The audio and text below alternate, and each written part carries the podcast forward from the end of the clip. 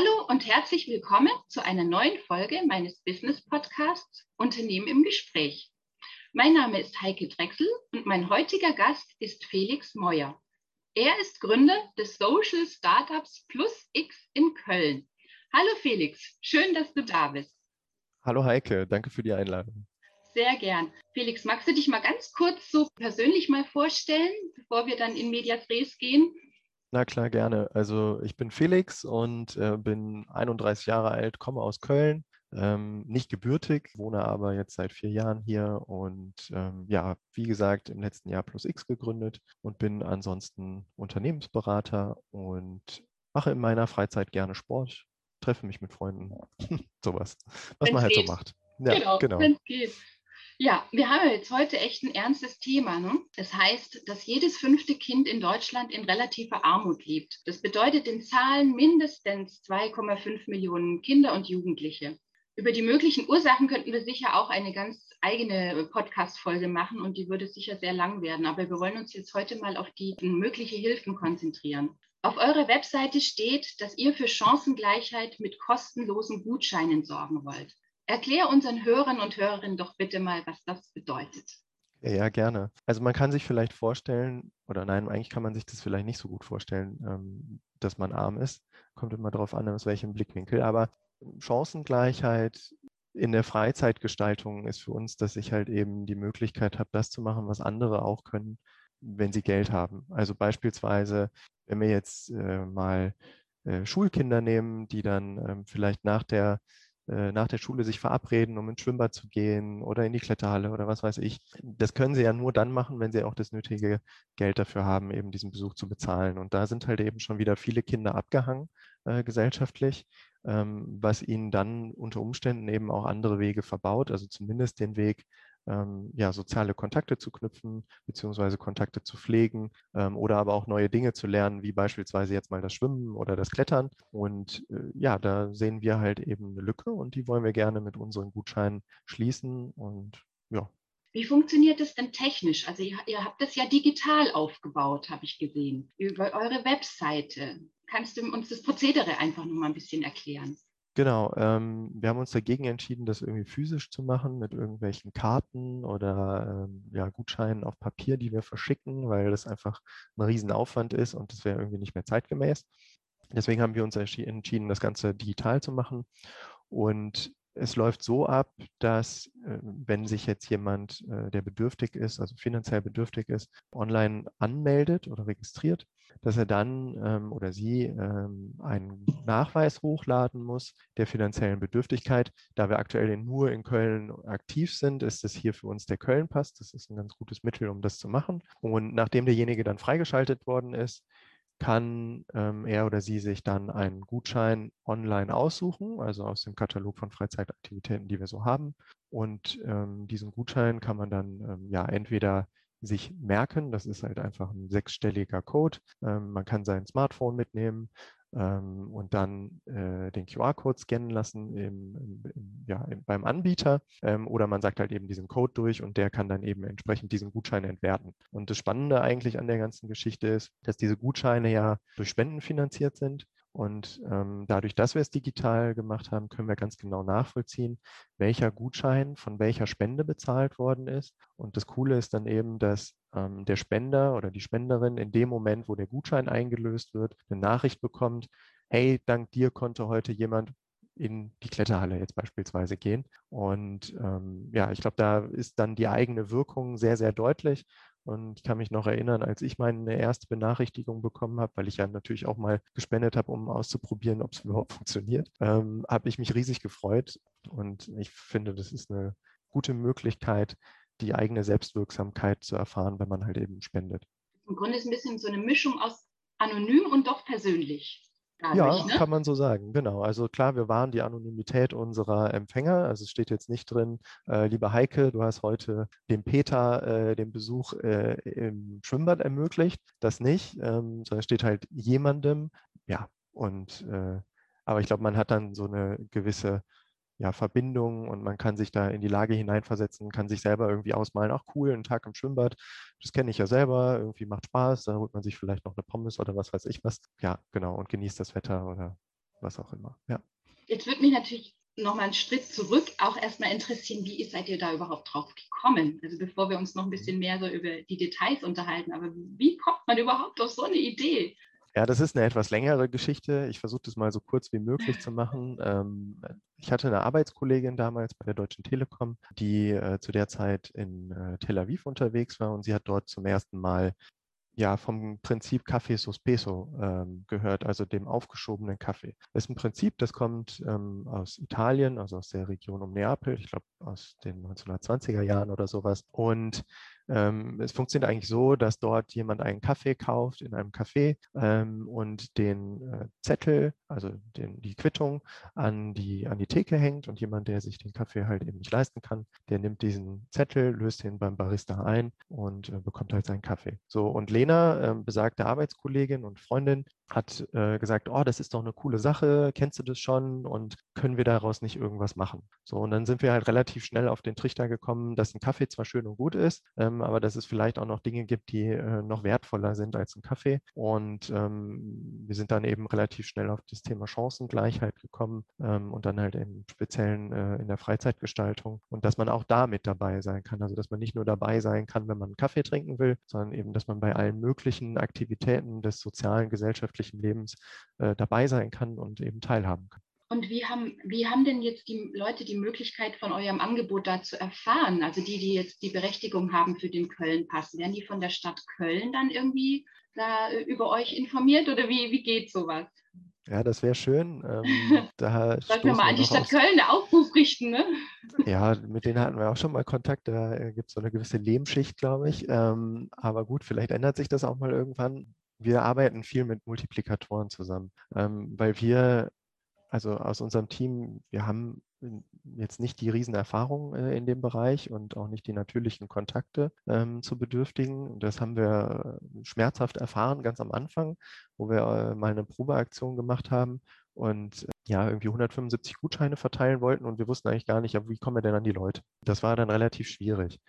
Mittlerweile, wie gesagt, machen wir es über Multiplikatoren und das sind dann so ähm, so Dinge wie oder Organisationen wie, äh, wie Caritas oder die Diakonie oder ähm, jetzt speziell in Köln die Rheinflanke oder äh, Wir für Pens, solche ähm, Organisationen, die sich eben schon um ja, Kinder und Jugendliche aus, äh, sagen wir mal, schwächeren Verhältnissen ähm, ja, kümmern und ähm, das ist natürlich ein Riesenvorteil, weil die dann entsprechend auch das Ganze erklären können. Und wenn es dann mal ähm, Hürden gibt, also bei der Anmeldung und so weiter, dann eben auch entsprechend unterstützen können. Und es ist wirklich toll, dass wir da äh, die große Unterstützung von unseren ja, Multiplikatorinnen haben. Die sehen euch jetzt auch nicht als Konkurrenz vielleicht sogar? Ja, haben wir jetzt so bisher noch nicht ähm, erlebt. Also bisher sind immer alle recht froh, ähm, dass wir halt ein zusätzliches Angebot ähm, bieten, weil die natürlich auch schauen, ähm, was sie mit ihren Schützlingen machen können und ähm, sind natürlich auch immer auf Spenden angewiesen und freuen sich dann halt eben, ähm, wenn wir halt gewisse Dinge möglich machen, wo sie vielleicht sonst nochmal einen Spendenaufruf machen müssten. Sagen wir mal, was weiß ich, äh, irgendwie so einen Ausflug irgendwo hin. Ähm, wir haben auch sowas Verrücktes dabei wie Axt werfen oder Rafting auf dem Rhein. Ähm, das sind ja doch eher, ich sag mal, außergewöhnliche Aktivitäten. Da müssten die Organisationen dann unter Umständen erstmal Spenden für sammeln und äh, wir sind dann sozusagen der Shortcut dafür, ne? die Abkürzung, die man nehmen kann. Ähm, weil wir halt eben das Budget und die Gutscheine schon haben. Was haben denn eigentlich die äh, Freizeiteinrichtungen davon? Also wenn die jetzt da m, bei euch mitmachen. Also ich habe so das Gefühl, ihr müsst ja hier so eine Dreieckskonstellation aufbauen. Ihr habt auf der einen Seite, ihr müsst die Spender akquirieren, ihr müsst die Freizeiteinrichtungen akquirieren und dürft die Berechtigten dafür quasi informieren. Und das muss alles ja irgendwo auch vom Angebot und Nachfrage aufeinander abgestimmt sein, weil nicht, dass ihr dann auf einmal sehr viele Leute habt, die gerne was machen wollen, habt das Angebot nicht oder auch, es wäre auch schade, wenn das Angebot groß ist und die Nachfrage nicht. Wie, wie kriegt ihr denn das auf die Reihe? Ja, okay, das waren ja jetzt schon zwei Fragen. Also das ja. erste war ja, ähm, wie, was haben die Freizeitanbieter davon? Und das zweite war, wie schafft ihr das mit dem Angebot und der Nachfrage? Ja. Ich ähm, gehe erstmal auf das Thema ein, was haben die Freizeitanbieter davon? Ähm, wir haben FreizeitanbieterInnen dabei, die machen das aus ganz vielen verschiedenen Gründen. Einer ist äh, zum Beispiel, ähm, dass sie selber soziales Engagement leben. Ähm, also gerade im sportlichen Bereich ähm, ist es ja oftmals auch ein Thema, aber auch äh, im Bildungs- und Kulturbereich.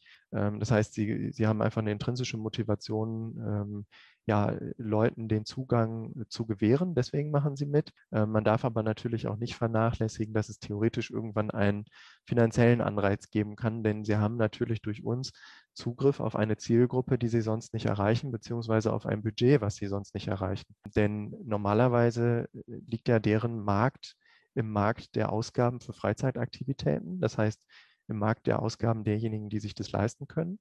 Und jetzt in unserem Fall haben Sie ja dann zusätzlich den ähm, Zugriff auf den Spendenmarkt, also auf das Budget, das Leute ausgeben für Spenden. Das heißt, wenn Sie für uns Werbung machen, ist natürlich mehr Budget im Top, was dann wiederum am Ende auch bei den Freizeitanbietern ähm, landen kann. Äh, ist insofern eine Win-Win-Situation für alle eigentlich. Ähm, und das ist vielleicht auch eine ganz gute Überleitung auf das Thema, wie schaffen wir das mit Angebot und Nachfrage. Das ist wirklich schwierig. Ähm, es ist ein Plattformkonzept, das ist immer schwierig. Da gibt es, wie gesagt, immer das berühmte Konzept äh, Henne-Ei ja, äh, oder Problem Henne-Ei. Ähm, bei uns ist es noch mal ein bisschen schwieriger, weil wir jetzt eben nur mal drei Marktteilnehmer haben mit FreizeitanbieterInnen und, pa äh, und äh, EmpfängerInnen und SpenderInnen. Ähm, das ist natürlich noch mal eine Nummer härter. Ähm, wir haben uns darauf fokussiert, das so zu machen, am Anfang, dass wir erstmal auf die, ähm, auf die Freizeitanbieter zugegangen sind und geguckt haben, dass wir die an Bord haben, sind dann hingegangen und haben Geld eingesammelt und mit dem Geld haben wir dann gesagt, okay, jetzt haben wir ein gewisses Budget, jetzt können wir mal den einen oder anderen Gutschein verteilen und dann sind wir hingegangen und haben die ja, EmpfängerInnen gesucht. Ähm, das ist natürlich nicht ganz einfach und das hat eigentlich auch nur geklappt, weil wir Friends und Family eigentlich angesprochen haben, ähm, was das Spenden angeht. Und äh, mit dem Geld ähm, war es dann halt möglich, die ersten Gutscheine zu bezahlen und dann halt eben auch so diese, diese, diesen ersten Anschub zu geben, ähm, dass mal was passiert auf der Plattform. Ähm, aber nach wie vor ist das eine Herausforderung, ähm, wenn du auf einer Seite einen Überhang hast, also sei es jetzt Spenden ähm, oder eben äh, die Nachfrage an Gutscheinen, dann ähm, kommst du immer wieder in ein Problem. Ich sag mal, wenn du zu viele Spenden hast, dann ist es vielleicht das geringere Problem, wobei die Spender natürlich bei uns das Versprechen kriegen, dass sie irgendwann ihre Benachrichtigung bekommen. Und wenn die, ich sag mal, jahrelang warten auf eine Benachrichtigung, weil der Spendentopf so riesig ist, dann ist es natürlich auch nicht Sinn und Zweck der Sache. Also das wollen wir vermeiden. Und auf der anderen Seite, wenn du zu wenig Spenden hast und zu viel Nachfrage und du machst Werbung, und dann kommen auf einmal ganz viele Leute, die wollen Gutscheine haben. Die sind natürlich tierisch enttäuscht, wenn sie dann sehen, sie können gerade nichts reservieren, weil kein Geld da ist. Also hm, das ist ja, ist eine Herausforderung. Wir versuchen das immer so ein bisschen auszubalancieren. Ich glaube, wenn man eine gewisse Größe erreicht hat, dann ähm, hat man so ein Grundrauschen an sowohl Spenden als auch Einlösungen, sodass man das ganz gut, ähm, ganz gut auffangen kann. Ich, jetzt am Anfang ist es halt noch ein bisschen schwierig. Ja, du ähm, hast mir vorhin erzählt im Vorgespräch, ihr seid mittlerweile neun Leute im Team, hast du gesagt. Und ihr arbeitet ja alle ehrenamtlich, wenn ich das jetzt richtig verstanden habe. Ja, genau. Also ich habe das äh, im letzten Jahr alleine gegründet und habe dann glücklicherweise immer mehr Mitstreiter gefunden, die einfach von der Idee überzeugt sind und da Bock drauf haben. Und ähm, ja, mittlerweile sind wir neun Leute. Wir machen es ehrenamtlich. Ähm, klar, also ich würde gerne ähm, alle bezahlen, die dafür arbeiten, weil ich finde, Arbeit muss entlohnt werden. Ähm, das Ding ist, wir können es uns aktuell noch nicht leisten. Also es steckt auch ein Geschäfts-, also in gewisser Weise ein Geschäftsmodell dahinter. Wir kriegen einen Rabatt beim Freizeitanbieter für die Gutscheine, die wir kaufen, also sozusagen eine Spende vom Freizeitanbieter an uns. Und darüber könnten wir dann irgendwann mal Gehälter zahlen. Jetzt kann man sich natürlich vorstellen, dass das nicht die Riesenbeträge sind, sondern das sind eher so Kleckerbeträge. Ähm, sagen wir mal, wenn jetzt eine Aktivität 10 Euro kostet, dann wären 2 Euro schon gut. Ähm, und dann müssen ja auch eigentlich erstmal so Sachen bezahlt werden wie äh, Kontoführungsgebühren, ähm, die ziemlich lästig sind oder äh, Steuerberater oder Gründungskosten oder Infrastrukturkosten, Werbekosten, bla bla bla. Also der ganze Teil, bevor mal überhaupt irgendwer an Gehalt denken denken kann. Und deswegen machen wir das alle ehrenamtlich. Ähm, aber ich finde, hm, dass die Tatsache, dass wir schon neun Leute sind, zeigt, dass es einfach unheimlich Spaß macht, daran zu arbeiten. Und ich glaube, ähm, ich hoffe, dass ich da jetzt für alle in unserem Team spreche, dass es für uns auch einfach eine sehr sinnstiftende Aufgabe ist und dass wir das deshalb einfach gerne machen. Ja, also das finde ich echt super. Du hast mir auch gesagt, du arbeitest noch normalerweise, du hast ja noch einen festangestellten Job. Ne? Klar, du musst ja deine Kosten und so auch finanzieren. Und das alles jetzt noch on top, dieses ganze Engagement, Wahnsinn, gut ab, toll, echt toll. Ja, danke. Klar, also irgendwie muss man seinen Lebensunterhalt finanzieren und ähm, deswegen arbeite ich auch ganz normal noch nebenbei, also was heißt normal, in Teilzeit, 28 Stunden. Ähm, aber ja, wenn man dann nochmal so eine gemeinnützige Organisation nebenbei macht, das ist manchmal schon auch ein bisschen viel. Aber ja, es macht Spaß. Super, nee, finde ich echt super. Ich hatte jetzt auch gehört, gelesen, dass ihr Kontakte habt zu dieser Impact Factory in Duisburg. Ähm, kannst du mir mal erzählen, was das eigentlich ist? Das finde ich auch ganz spannend. Also wie unterstützen die euch oder? Klar, gerne. Also die Impact Factory ist vorneweg erstmal ein ziemlich cooles Programm, ähm, kann man so sagen vielleicht nochmal zur Erklärung für die Zuhörerinnen. Ähm, es gibt ja im Bereich von, ich sag mal, normalen Startups, also Jungunternehmen, äh, gewisse Förderungen im Sinne von Accelerator-Programmen, wo sich ja äh, Institutionen darum kümmern, dass die Jungunternehmer mit dem ich sag mal, mit den äh, notwendigen Kenntnissen ausgestattet werden, ähm, mit dem Know-how, was sie brauchen, um halt eben Unternehmen aufzubauen. Und die Impact Factory macht das ganz gezielt für ähm, Impact-Startups, also äh, Unternehmen, die halt eben eine Wirkung erzielen wollen, sei es jetzt äh, gesellschaftlich oder äh, in der Umwelt oder wo auch immer. Oder nein, eigentlich geht es halt um gesellschaftliche Wirkung im Allgemeinen, also auch Umwelt ist ja gesellschaftliche Wirkung. Und genau, da unterstützen die halt eben speziell mit ihren Angeboten, also mit Workshops, mit Coaching, mit ihrem Netzwerk, was sie haben.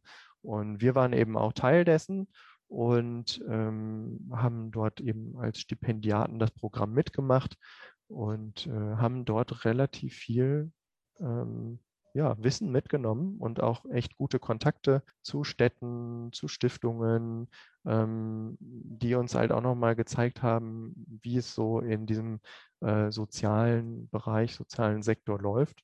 Und ja, das war eine gute Sache. Aber finanzieren tun die nicht. Also die geben Know-how. Das ist deren Asset, oder? Genau, die geben in erster Linie Know-how. Ähm, es sind auch mal so ein paar, ähm, ich sag mal, kleinere ähm, Ausgaben drin, wenn man jetzt mal, ich sag mal, sowas wie Flyer drucken will oder ich sag mal, für kleinere Ausgaben ist da Budget vorhanden, aber es ist jetzt keine Finanzierung im großen Stil. ich glaube, daran arbeiten sie noch. Da müsstest du mal den äh, Oliver einladen oder den Dirk, die beiden Geschäftsführer. Die können dir da sicherlich mehr zu erzählen. Ich weiß, dass sie sowas planen, ähm, auch nochmal an dem Thema Finanzierung zu drehen, weil gerade ähm, für Social Startups, also für gemeinnützige ähm, Unternehmen, ist es nochmal besonders schwierig, ähm, an Finanzierung zu kommen. Und das haben die Jungs äh, und Mädels dort auch erkannt bei der Impact Factory und setzen sich eben entsprechend auch dafür ein und versuchen dort äh, Lösungen und Alternativen zu finden. Und ähm, das ist echt cool, weil die da nochmal so eine Art Interessensvertretung für uns sind ganz ehrlich, so rein spontan, es ist ja auch fast so ein bisschen ein Widerspruch. Ne? So das Thema Unternehmer, unternehmerisch tätig zu sein und auf der anderen Seite sozial, weil so, so rein die Assoziationen, die man so im Kopf dazu hat, die passen da ja eigentlich gar nicht so zusammen. Deswegen finde ich es schon eine ganz tolle äh, Konstruktion. Ja, ich glaube, das ist so diese klassische Sicht auf äh, Unternehmertum, dass es darum in erster Linie geht, Geld zu verdienen. Ähm, ich glaube, dass sich das mittlerweile so ein bisschen, ähm, ja, äh, dass es ein bisschen bröckelt, das Bild.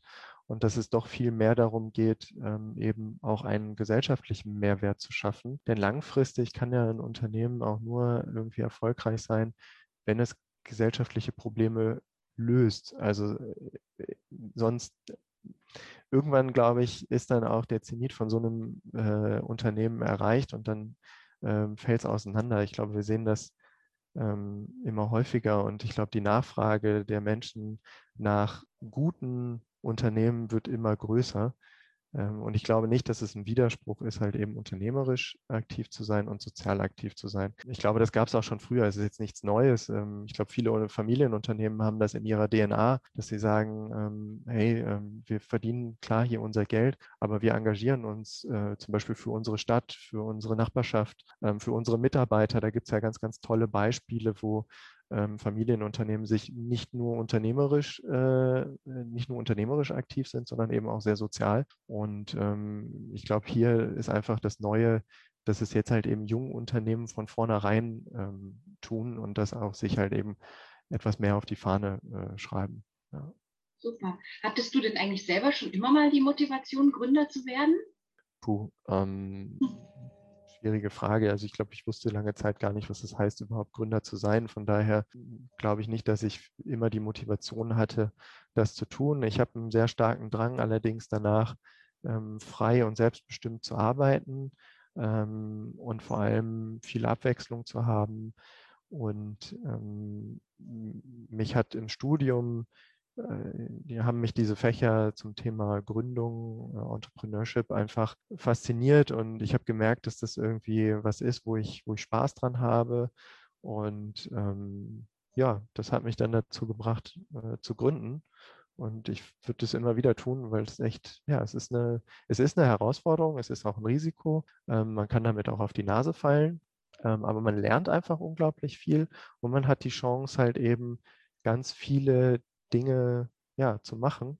Ähm, auch wenn manchmal Dinge dabei sind, auf die man vielleicht keine Lust hat, sowas wie ein Jahresabschluss oder sowas oder ähm, Steuern oder äh, zum Rechtsanwalt gehen. Das sind so Termine, die mag ich jetzt nicht so gerne. Es gibt bestimmt Leute, die das auch gerne machen, aber äh, das sind so Themen, mit denen befasse ich mich dann nicht so gerne. Lieber äh, damit irgendwie ein neues Produkt zu bauen, irgendwas zu programmieren oder zu schauen, ähm, wer sind denn die Leute, die das am Ende brauchen, mit denen zu sprechen, also wirklich Lösungen für Menschen zu bauen. Das ist so das, woran ich echt Spaß habe. Ja, das ist nochmal ein gutes Stichwort, wenn du sagst, mit den Menschen zu sprechen. Hast du denn tatsächlich jetzt schon viele Kontakte gehabt zu denen, die das nutzen, euer Angebot? Und was hast du da so mitgenommen an Eindrücken? Das würde mich mhm.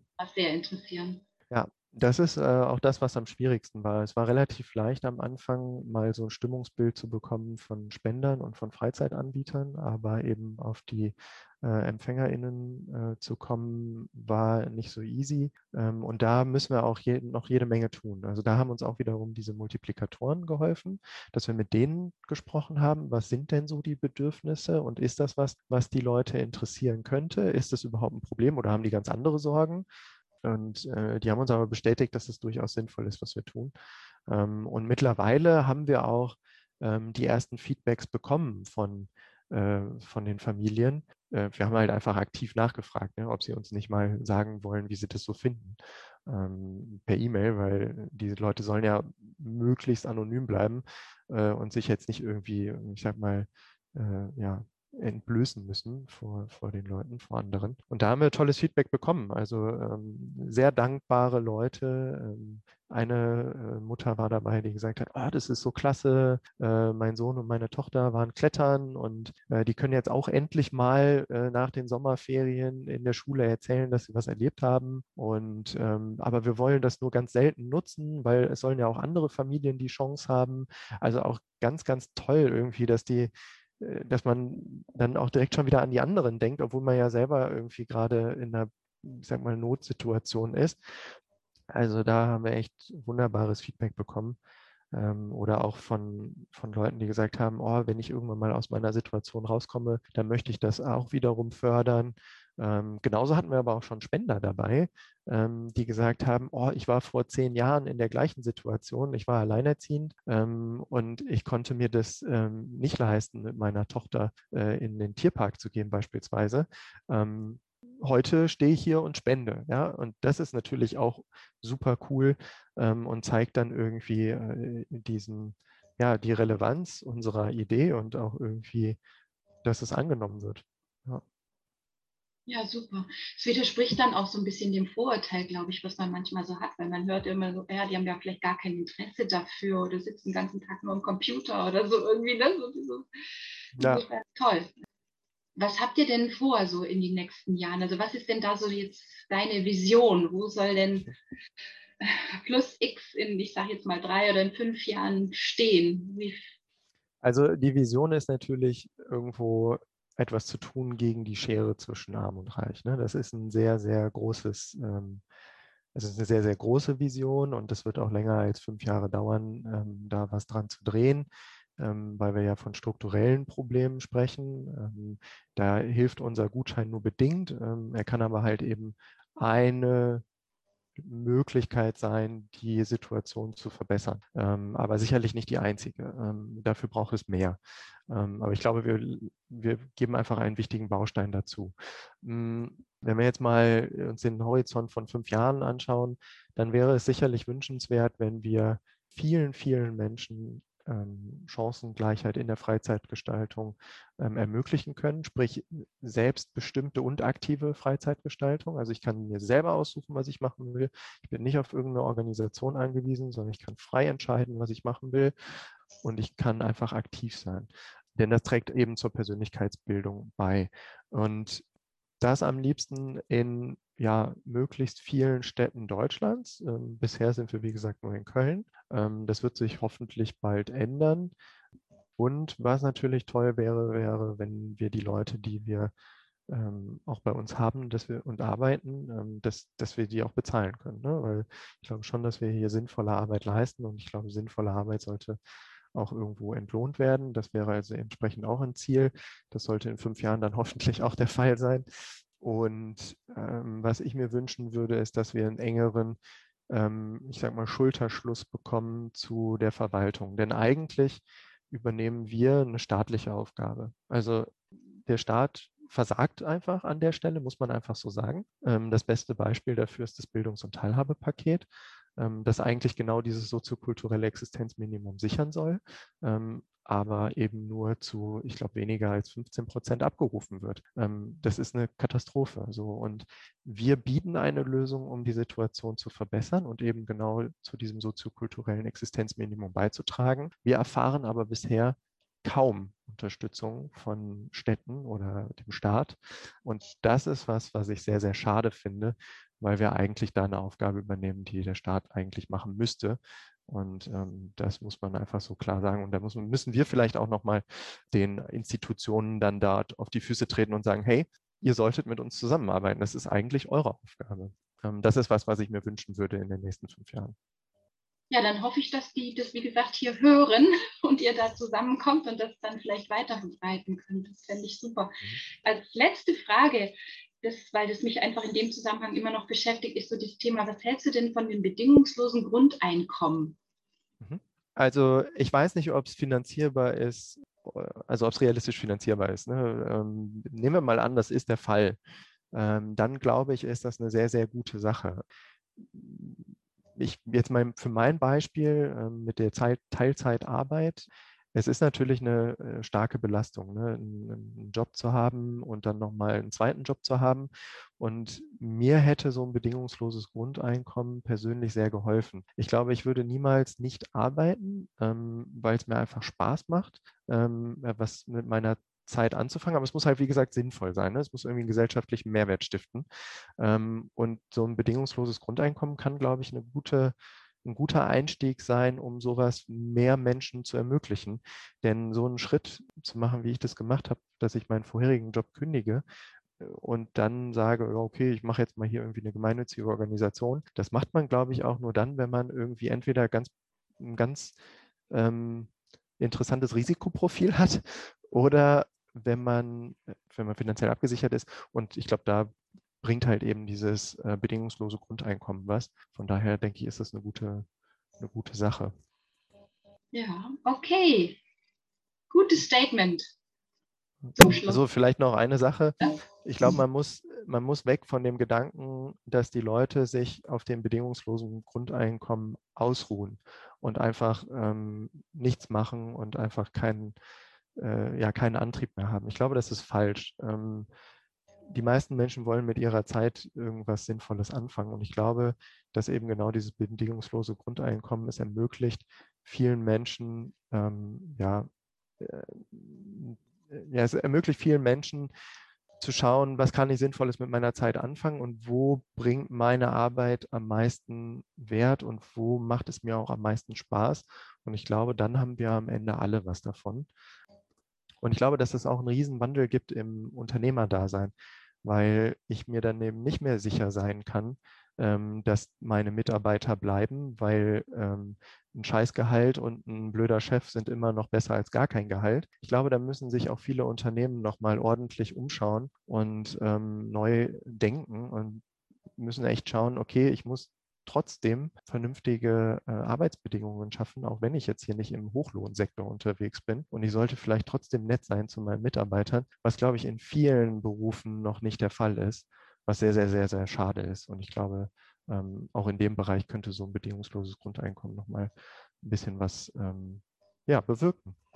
Ja, ich glaube, das Wichtigste ist unterm Strich natürlich, dass du deine ja, dein Leben abgesichert hast, dass äh, du deine Miete zahlen kannst und so weiter. Also so diese Basics eben. Aber das Aller, Allerwichtigste ist ja das Thema Wertschätzung. Letztendlich arbeiten die meisten Menschen doch auch dann dafür, dass sie eben eine Wertschätzung für ihre Arbeit empfinden, für ihr, ja, dafür, wie sie sind oder auch dann Spaß haben mit den Kollegen zusammen. So dieses Soziale. Wenn man das alles nicht hätte, dann ja, würde man, glaube ich, viele Arbeiten eben gar nicht machen. Das Geld Absolut, alleine genau. ist nicht eben. Absolut. Genau. Und deswegen würde sich halt eben dieser Niedriglohnsektor nochmal ordentlich umschauen müssen. Denn genau diese Anerkennung bekommst du dort nicht. Und ja, also ich glaube, das wäre eine gute Sache. Ich glaube, es würde uns als Gesellschaft weiterbringen. Das ist eine gute Überleitung zu meinem Schlusswort denn das Thema Anerkennung und Wertschätzung, das bringt ihr ja eben dann auch vor allen Dingen den Spendern äh, entgegen, die dann eben, wie gesagt, diese E-Mail bekommen und dann wissen, dass ihr Geld da abgerufen worden ist für was total Sinnvolles und da einem Kind oder einem Jugendlichen da eine große Freude gemacht haben. Und wenn das jetzt von den Hörern und Hörerinnen jemand auch sagt, das ist eine ganz tolle Initiative, die ihr da ehrenamtlich macht und wir wollen auch spenden, dann können die das tun und zwar auf eurer Webseite, die heißt plus x zusammengeschrieben, Punkt social. Da genau. kann man genau. draufgehen und da gibt es ganz oben rechts einen Button, da steht Spenden und da kann man anklicken und dann wird man durch diesen Bezahlprozess durchgeführt. Und dann habt ihr eine ganz tolle Sache gemacht. Und ich danke jetzt dir, Felix, ganz, ganz herzlich für dieses spannende Gespräch. Ich wünsche euch wahnsinnig viel Erfolg, weil es eben eine echt tolle, gute Sache ist. Und ja, alles Gute. Ja, vielen Dank, liebe Heike. Das hat heute viel Spaß gemacht. Das freut mich. Dankeschön. Tschüss.